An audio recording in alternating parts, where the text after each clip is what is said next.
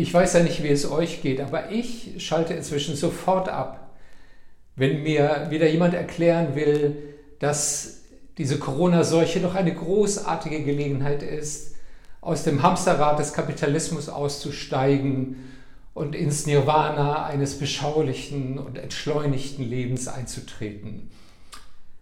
Ich will wieder in meinen Betrieb mit meinen Kolleginnen und Kollegen ich will zu meiner Tochter und ihrer Familie nach Israel fliegen.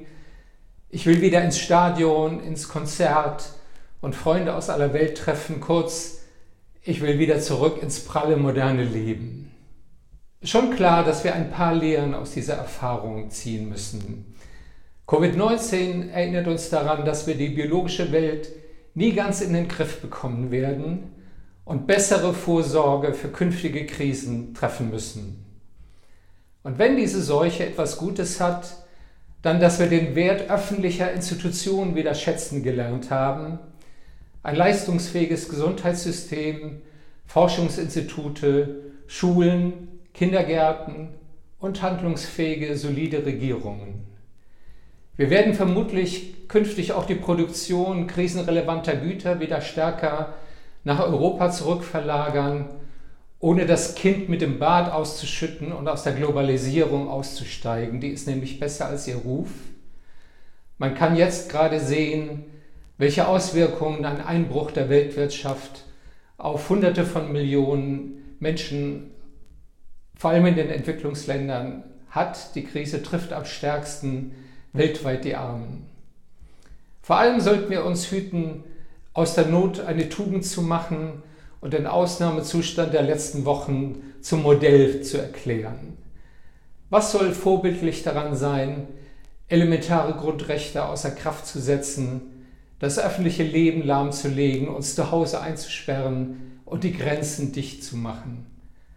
Besonders gefährlich und irreführend ist es, das Corona-Notstandsregime zum Modell für Klimapolitik zu erheben, nach dem Motto Jetzt sieht ihr ja, was geht, wenn man nur will. Einen solchen Ausnahmezustand akzeptieren die Bürger allenfalls vorübergehend. Die ökologische Transformation der Industriegesellschaft ist aber eine Aufgabe für Jahrzehnte. Die Ausbreitung des Virus konnten wir durch Stilllegung des öffentlichen Lebens bremsen. Aber eine Reduktion von Treibhausgasen gegen Null erreichen wir nicht durch Stilllegung, sondern durch mehr Dynamik, durch mehr ökologische Innovation, mehr Investitionen in die Erneuerung des Energiesystems, des Verkehrs und des industriellen Produktionsapparats. Es geht um nichts weniger als eine grüne industrielle Revolution, als einen großen Aufbruch in die ökologische Moderne. Wir müssen uns auf unseren Erfindungsreichtum, auf unsere Kreativität, und auf die Leistungsfähigkeit der liberalen Demokratie stützen.